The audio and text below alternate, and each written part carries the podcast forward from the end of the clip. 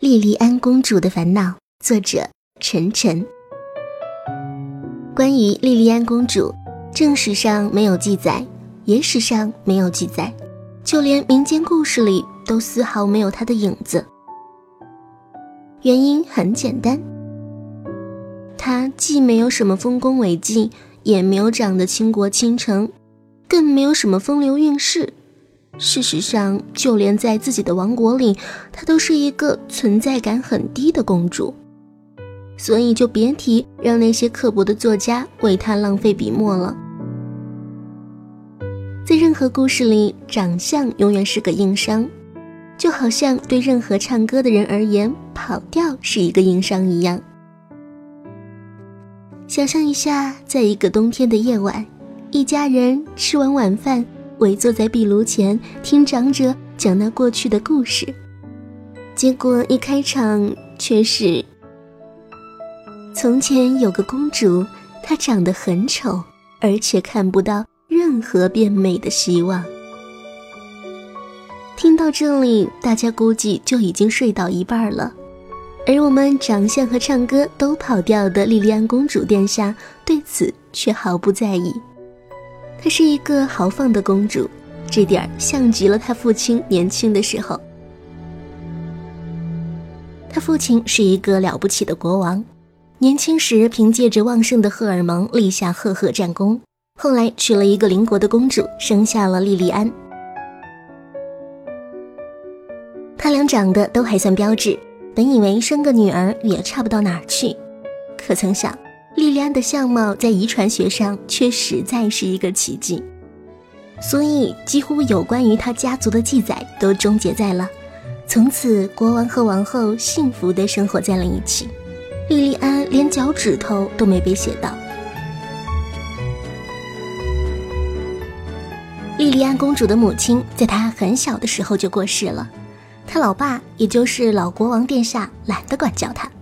于是，他就像一匹脱缰的野马一般，在皇宫里甚至民间四处乱窜，一直到二十六岁该嫁人的年纪，他老爸才觉得这是个问题，抓他各种去相亲找对象，但相亲了几次，邻国的王子都看不上他，这让老国王很为难。不过他自己心态倒是不错，觉得自己虽然不漂亮，但至少很真实，对吧？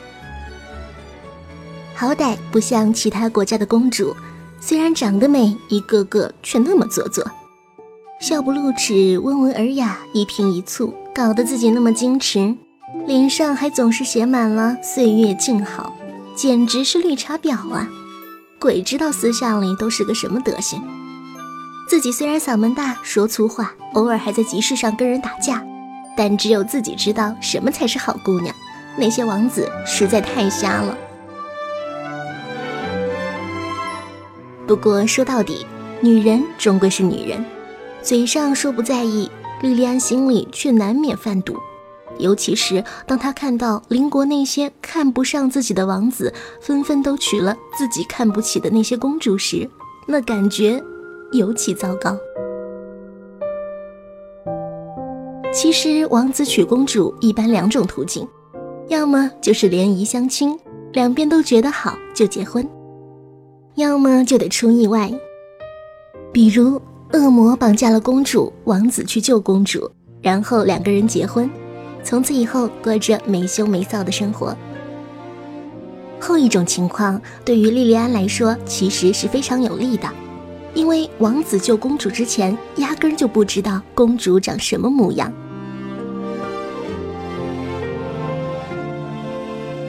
国王只要昭告天下。说谁救了公主，谁就能娶她，一定会有缺心眼的王子来救她。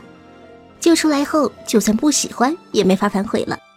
这倒不失为钓金龟婿的一个好手段。他有时候也盼望着，哪天被什么恶魔给绑了去，有个王子来救他，这样自己的终身大事就算解决了。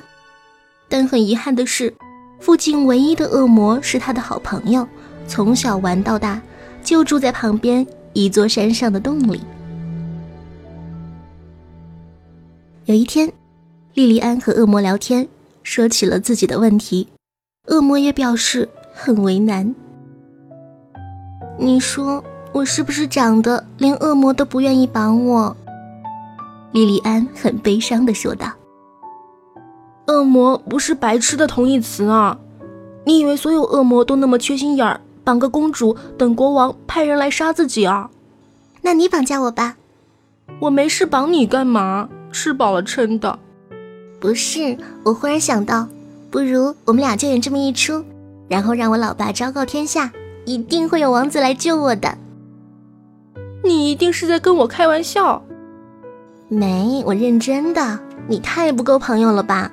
你一个恶魔不干点坏事，真是太给恶魔丢脸了。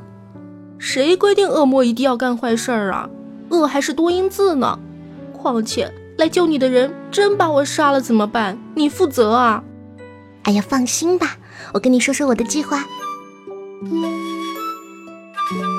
于是，在莉莉安公主的软磨硬泡，外加威逼利诱之下，恶魔只好同意跟她演这么一出钓王子的好戏。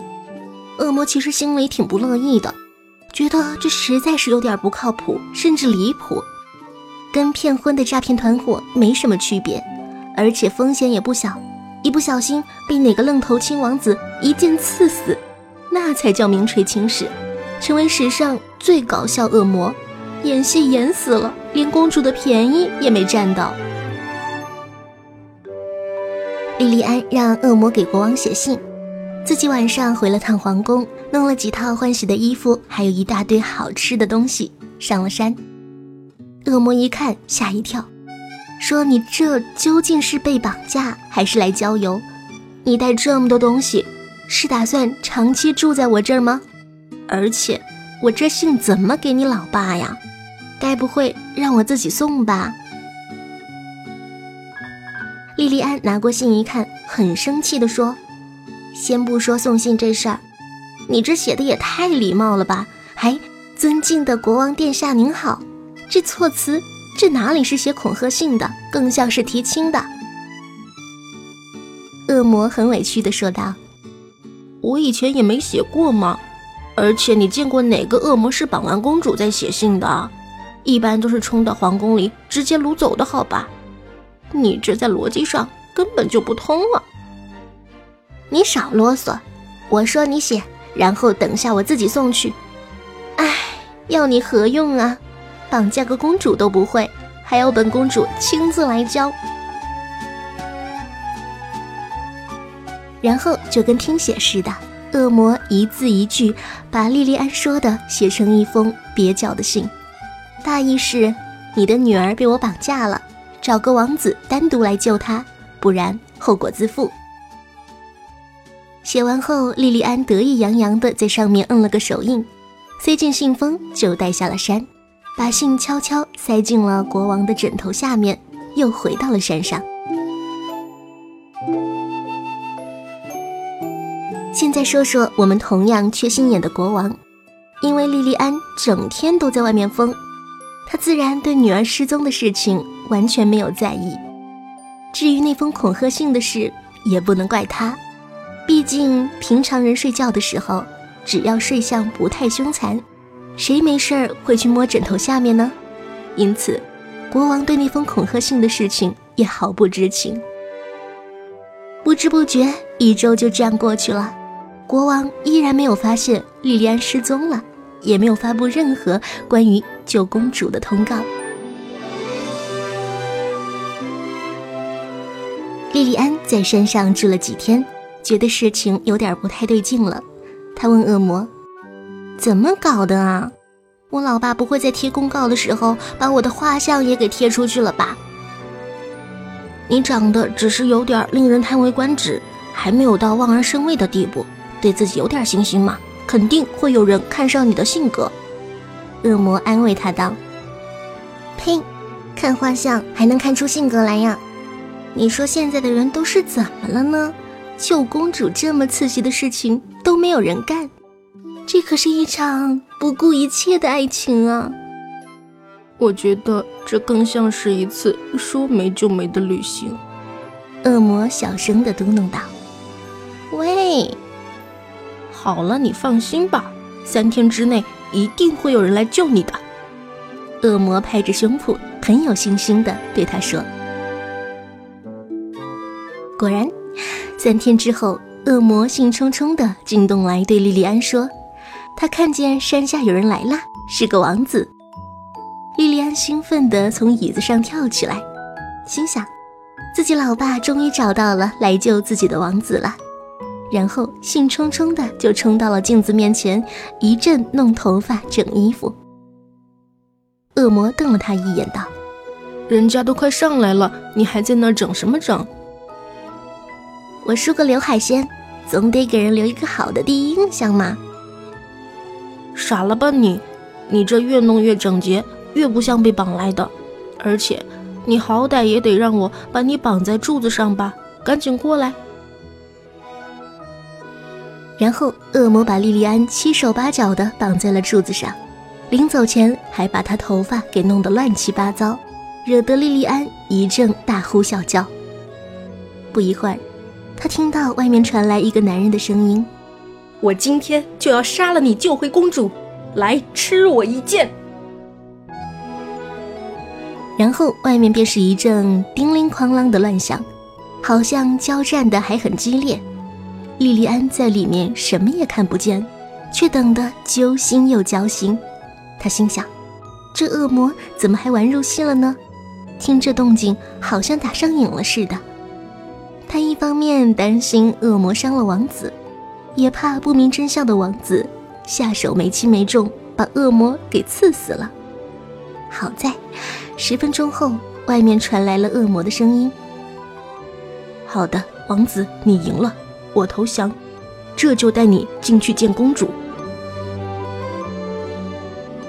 然后莉莉安就看见了她朝思暮想的王子。怎么说呢？当时的这个场景绝对是用尽世上的任何语言都无法形容的。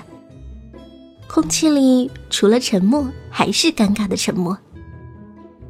王子见了莉莉安，显然是一副世界观崩塌的表情。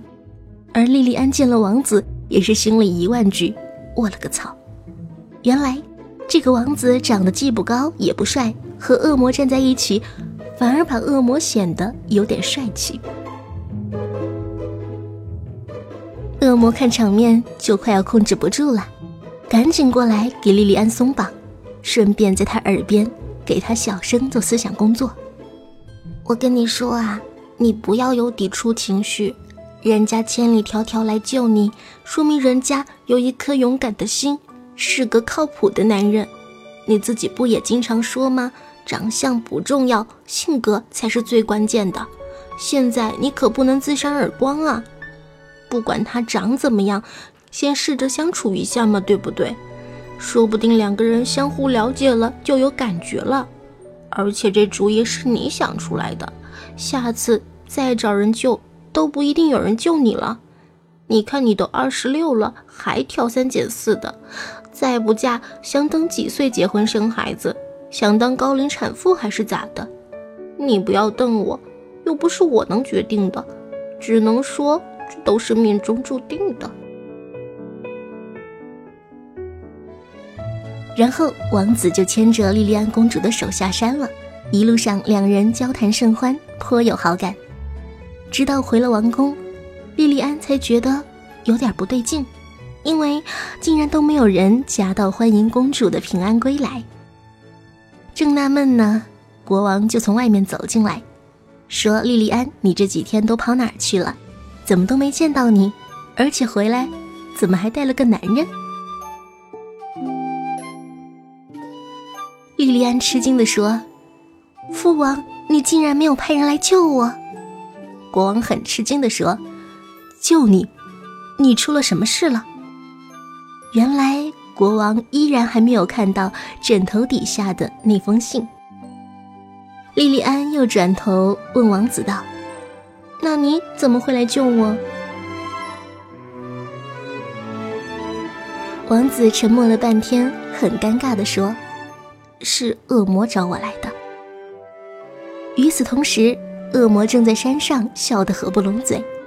原来趁莉莉安下山送信的时候，他也跑去邻国找了个娶不到公主的王子，告诉他自己过两天会绑架一个公主，只要他来救她，他的父亲就会把女儿许配给他云云。然后他跟恶魔就演了一出假装救公主的好戏。只是在见到莉莉安的时候，王子也有一种受骗上当的感觉。不过无论怎样，恶魔用他自己的方式撮合了一段好婚姻。结婚那天，他也去了婚礼，作为莉莉安公主和王子的证婚人。而直到现在，恶魔依然在世界上不停地做着相同的事情，无私地帮助着我们身边的好朋友们。这也是我之所以能够诉说这个故事的原因。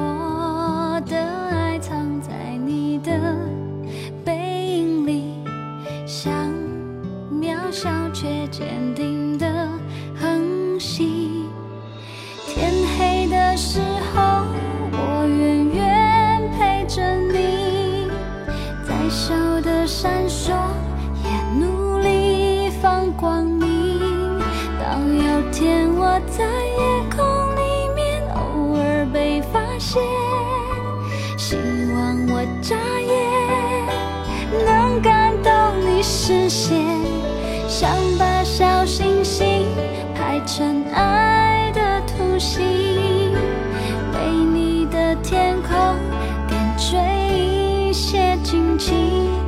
即使像流星一闪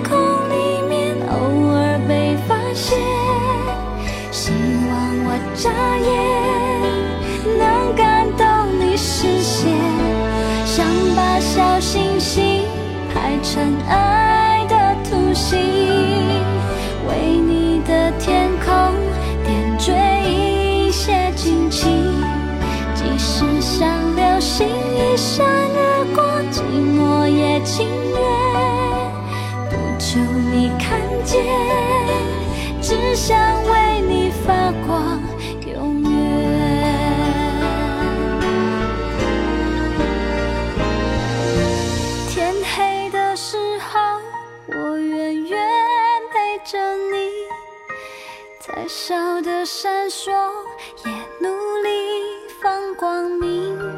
当有天我在夜空里面偶尔被发现。希望我眨眼，